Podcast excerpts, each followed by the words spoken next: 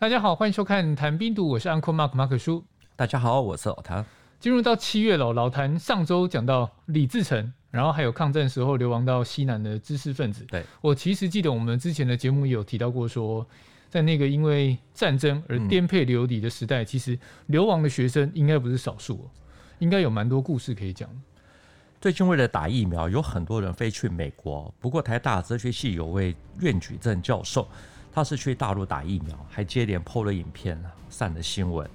他除了有台大教授的身份，还有一个比较特殊的身份，他是澎湖七一三事件的见证者，好，也就是山东烟台联合中学训导主任苑觉飞的儿子。我们今天录影，刚好就是七月十三日。所以这一集就来说外省人的二二八事件，也就是山东流亡师生案。山东流亡师生案，老实说比较少听到。如果要跟二二八相比的话，这是一个什么样的故事？我们知道啊，现在都用可教化来作为理由，尽量的不判死刑。过去虽然有判死刑，可是枪决绝对不挑星期天。第一次在周日枪毙啊，是发生在一九四九年十二月十一日。第二天周一的报纸啊标题就是啊，台湾启荣奸党潜匿七匪谍着伏法，还有你们逃不掉的，着续枪决匪谍七名，被枪决的七人都是山东人，除了两位校长，也就是詹敏之、周建之外，还有五名是学生，他们都是因为被指控暗中鼓动兵运啊，阴谋破坏建军工作，所以才。遭杀身之祸。我之前与几位来自山东的伯伯聊过，其中有一位老家是易县县城的张伯伯，他是当年的山东流亡学生，他还很清楚的记得，一九四九年的七月十三日那一天，大家在操场听训，结果被卫兵刺刀刺中屁股的啊，这也就是臀部的同学之一，有一位是李树民，他都知道他家住在哪个地方，接着。受伤的李树民还有唐克中被押走。那个年代啊，大家都是穿雨鞋啊，所以两个人经过他们的身旁，鲜血就留在雨鞋里，他都还可以听到他们那种走路的那种那种血留在里面的那种声音。每个人都吓得不敢讲话。之后他们就被强迫编入军队。附带说明一下，张伯伯因为不想露脸，所以我们的影片哈就遵照他的意思啊，全部打码。你刚刚提到张伯伯描述的那个经过，就是穿雨鞋走路那个“不吱不吱”的声音，那个真的很写实，很有画面感。我们之前讲过几集有关山东的战事啊，那个时候山东是国共内战的重灾区。从一九四七年初啊，土司口战役、孟良崮、杨三起这样一路下来，到了一九四八年的九月啊，济南失守，国军就只剩控制青岛、即墨这些少数的地方。后来才有一九四九年五月啊。刘安琪的青岛大撤退，就勉强保住了国军的一些这个些微的元气。张伯伯他对于这段的动乱啊，还记忆犹新啊。他说他家是住在县城里，乡下也有一些田地啊。抗战一胜利啊，国共就轮流进出。新四军进入到县城的时候呢，住在他家的是一位政治部主任啊之类的高级军官。后来国军整编二十六师的师长马立武进城，好，部队也是住在他家，啊，因为战火连连，蒋介石是在一九四八年五二年就任第一任总统。张伯伯说，他那个时候就决定要离家，离开的那一天呢，父亲要他给祖父磕个头，结果祖父就说：“你以后会变成跟白垩一样，回不了家。”祖父只告诉一句话，他说：“我们。”哪去？你最后你会变成白鹅一样哎！张伯伯他自己就笑着说：“之后他们从广州来到了澎湖，啊，最后被强迫入伍。他那个时候才初二，很笨啊，这个什么都不会，爬杆跳木马什么都不敢，站卫兵也站不好，被每个单位踢来踢去啊，火防那个通讯兵啊什么通通通都做过。”你说他才初二，也就是国中二年级，然后年纪这么小，这种小兵能够打仗吗？还是准备说上场就是要当炮灰？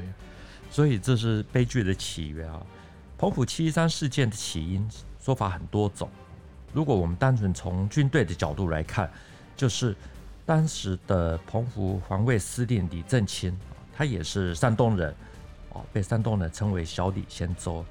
抗战的时候呢，曾经在太行山啊跟日本军打过一些硬仗。到了一九四九年四月啊，看到大势已定，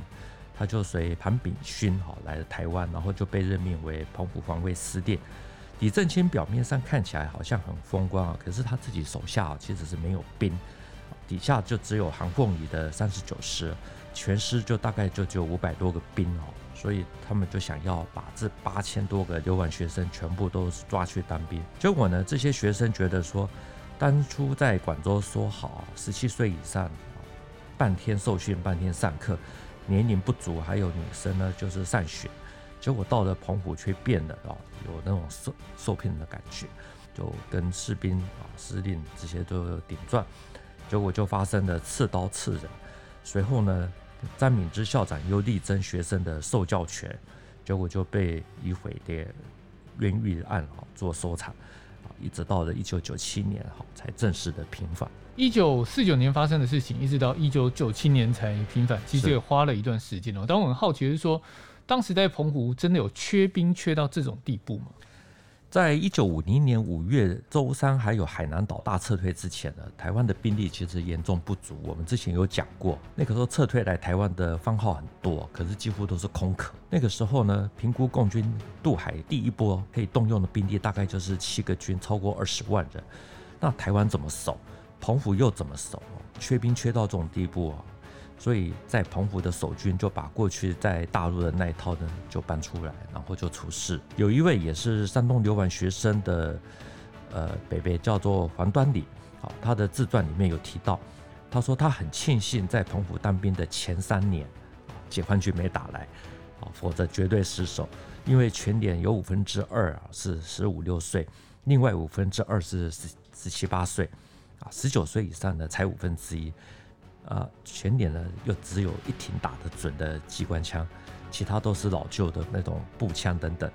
像这样子的体力火力，好，如果真的面对战争，他说等于是驱羔羊而迎猛虎，这也就是我们在说澎湖七三事件必须要先了解的背景之一。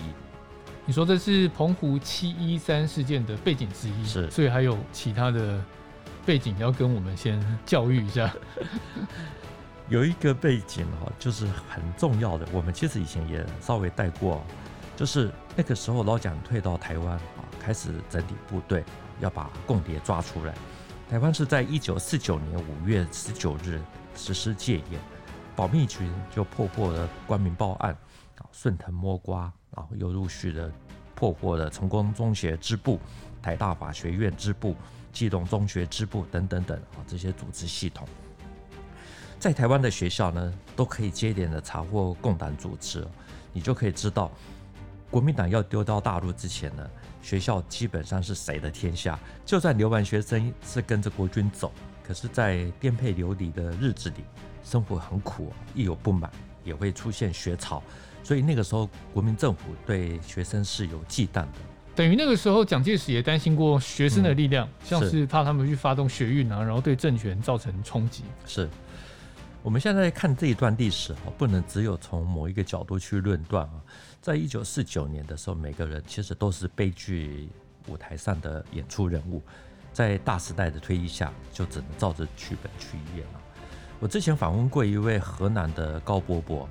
他是松云联中的留皖学生，他说他到他们到了武汉啊，看到大家都在闹学潮，才十多岁的他也跟着闹，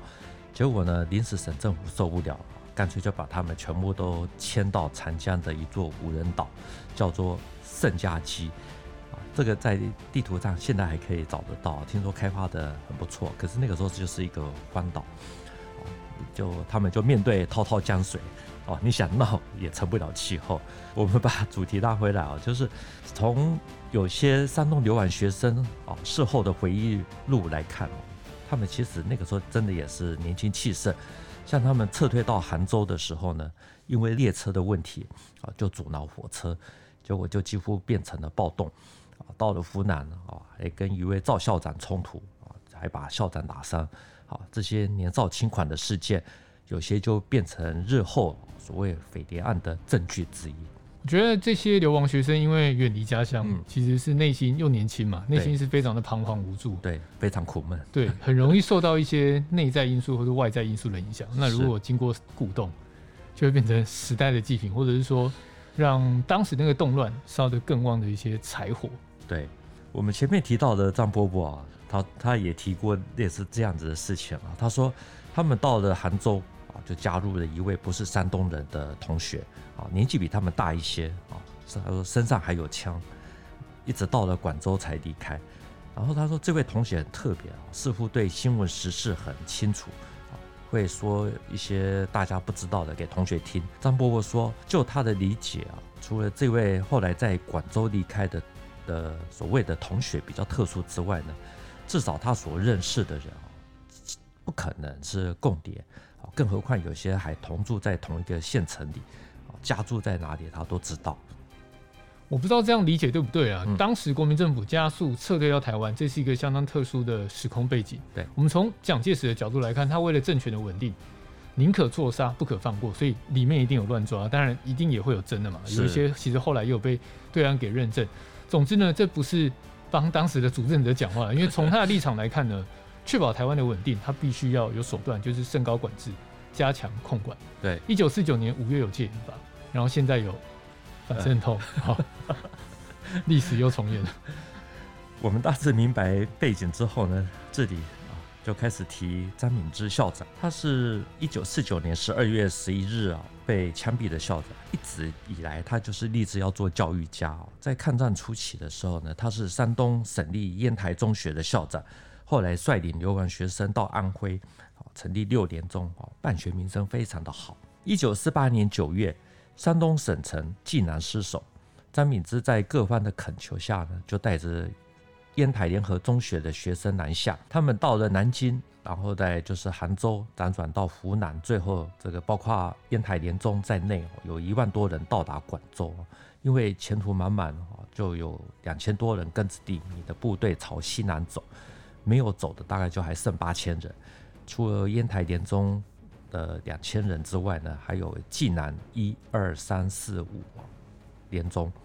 还有昌围联中、海带联中等等哦。八千多名的流亡学生真的是非常的多，他们要怎么去照顾？兵荒马乱的时代啊，已经撤退到广州的教育部呢，其实自身也难保，根本没有办法帮助这些学生到台湾。本来他们是想求助那个时候已经成功进行青岛大撤退的刘安琪，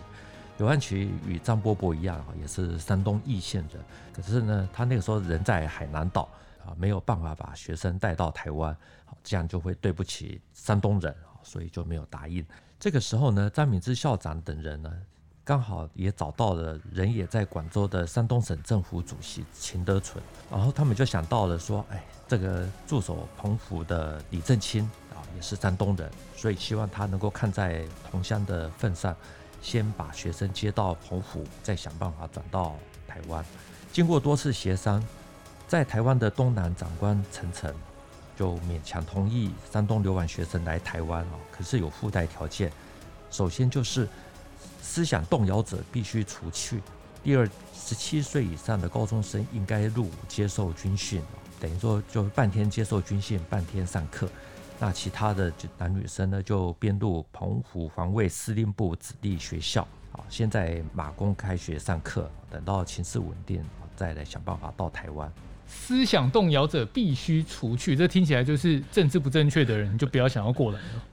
思想动摇者讲白一点，其实就是思想左倾的人不可以来。所以陈诚虽然同意收容。可是又强调说，其他省份的流亡学生不能比照啊，还特别要以离岛澎湖来作为缓冲区啊，就是其实就是担心台湾内部会出问题。我要说，历史总是惊人的相似。香港的民众想要移居到台湾，其实审核也变严格的啊，对，要看你有没有宣誓效忠港府，这也是一个标准。不要太政治哈。山东省教育厅呢，他就指派烟台联中校长。张敏之为总领队，在一九四九年六月二十五日呢，就是第一批的师生就搭船来到了澎湖的渔翁岛，接着就是第二批啊，在七月七日抵达，另外还有一批学生呢，是海带联中，他们是另外搭货轮到基隆港，可是呢，东南长官公署不许学生上岸，所以后来又转到了澎湖的渔翁岛。为什么会这么复杂？来了，然后又不准他们上岸，就是我们前面说的，这个对学生其实是呃有点点的不信任。总之呢，刚开始的时候呢，军方和校方的约定啊都还可以维持。可是没有多久，情况就发生了变化。这个也就是我们前面提到的，因为李正清啊，他手下呢，他的只有三十九师，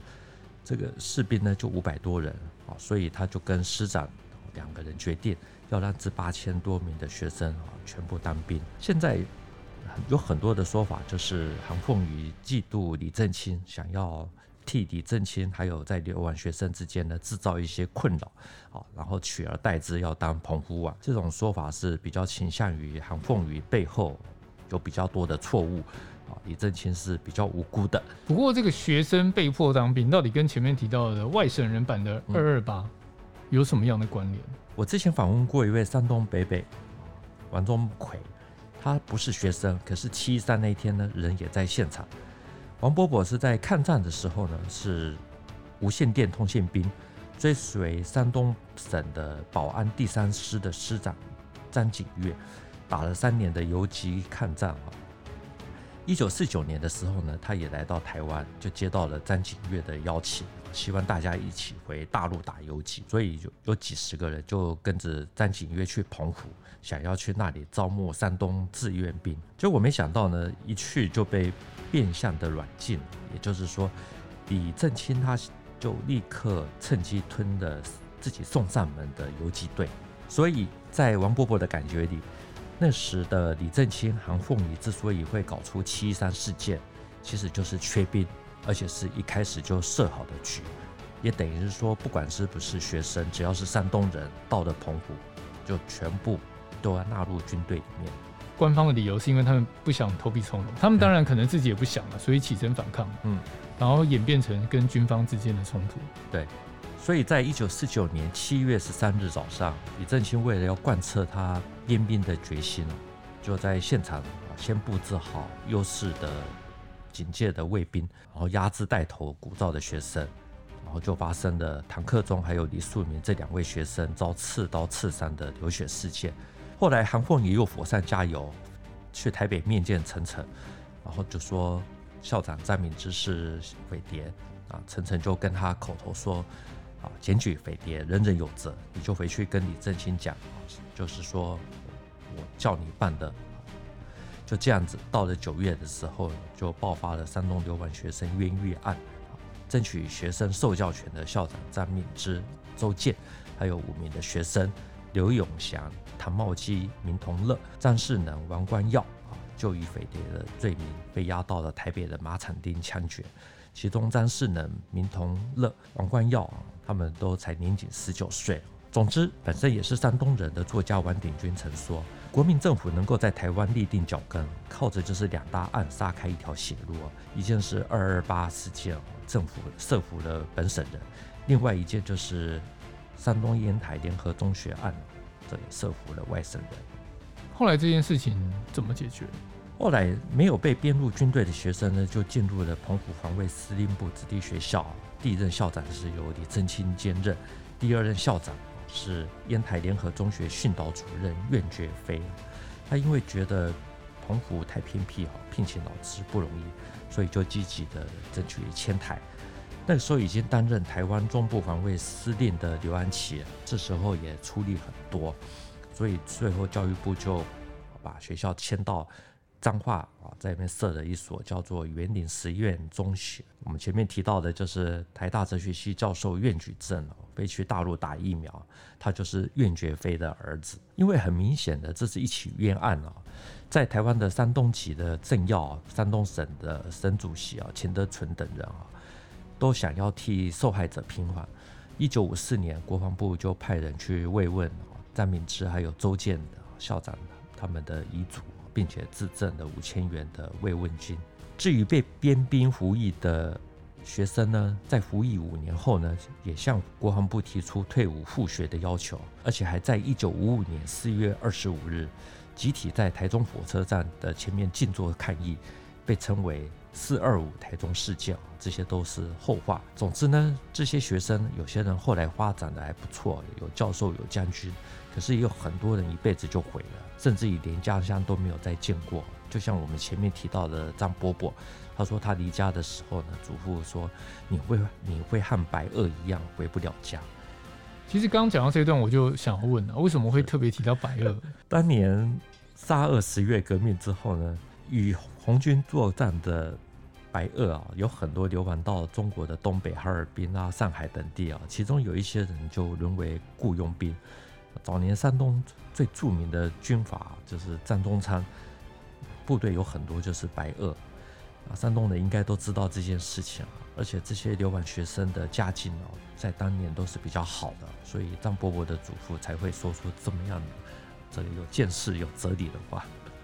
那老谭，您怎么看张敏之校长？一九四九年之前哦，能够读书的学生通常家境都还算不错，而且还又能够凑点钱让孩子去念流亡学校，其实又会更好一些。那张敏之校长，他的志向本来就是要当一名教育家，所以积极替不见得想要当兵的学生啊争取受教权，结果被认为是破坏建军任务，就冤枉送命。张敏之的遗孀王培武，他是北京师范大学英语系预科，之后呢就先后在屏东的潮州中学等等，最后是在建国中学教英文。很辛苦的抚养六个子女，晚年还用口述的方式出了一本书，也就是《十字架上的校长》。他还提到，一九五六年的时候呢，经过山东籍国大代表的力争，国防部终于派人送来了抚恤金五千元，好，他就拒收。经过这个不断的劝说，才勉强收了。可是，就算最困苦的时候都没有动用这笔钱，一直到了孩子去美国留学。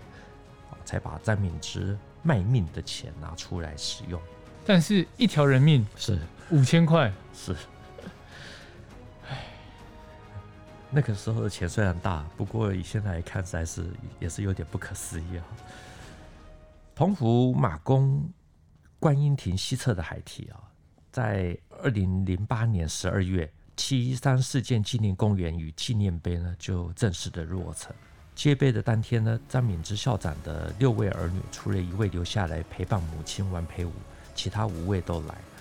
一直推动乌丘灯塔列为国定古迹的高当华，也就是很知名的乌丘大神。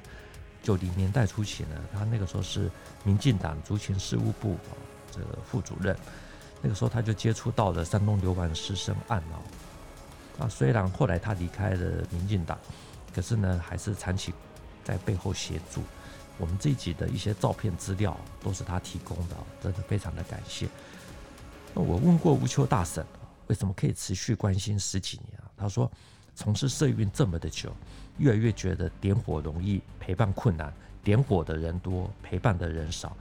要点火，说这个不公，那个不义啊，太容易了。可是呢，重点是面对受弱势的受难者，他们更需要的其实是你的陪伴。这才是真正的关怀。呃，乌丘大婶他还讲，接碑典礼的那一天呢，邀请了很多的山东人，还有过去在澎湖的学生来马公。除了立碑这些是公家出钱之外，活动的很多一些不见得很好报销的经费，其实都是张敏之的儿子张同